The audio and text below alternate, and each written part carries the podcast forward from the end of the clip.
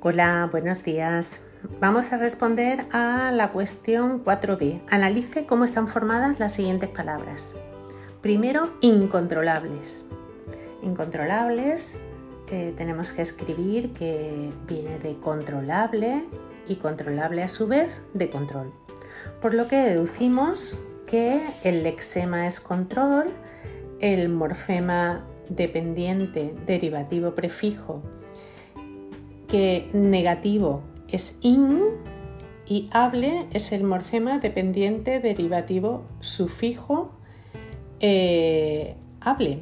Nos falta la S, que sería el morfema dependiente flexivo de número plural. Y ahora no se nos puede olvidar, por favor, porque si no, no nos puntúa la pregunta, decir qué tipo de procedimiento de, formación de palabras se ha empleado y qué tipo de palabra es. Entonces empezamos redactando. Eh, incontrolable es un adjetivo que se ha formado por mm, el procedimiento de derivación, por lo que es una palabra derivada, por prefijación y sufijación no simultánea. Es decir, es una adjetivación y como proviene de un nombre, decimos que es una adjetivación de nominal. Y hemos terminado. Pasemos con la otra palabra, ex tesoreros. ¿De dónde viene tesoreros? Proviene de la palabra tesoreros y a su vez de tesoro, por lo que el lexema es tesor y el morfema dependiente derivativo prefijo que significa fuera de, ¿no?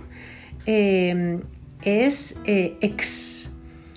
Tesor lesema, hemos dicho, er es un morfema dependiente derivativo sufijo, que normalmente indica oficio, ¿no?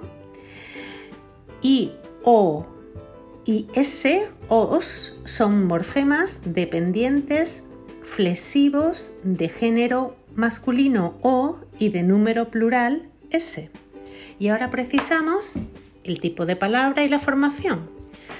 Nos encontramos eh, con una palabra, eh, es, un, es, un, sustantivo, es tesorero, y eh, que se ha formado por derivación es decir, es una palabra derivada por prefijación y sufijación no simultánea.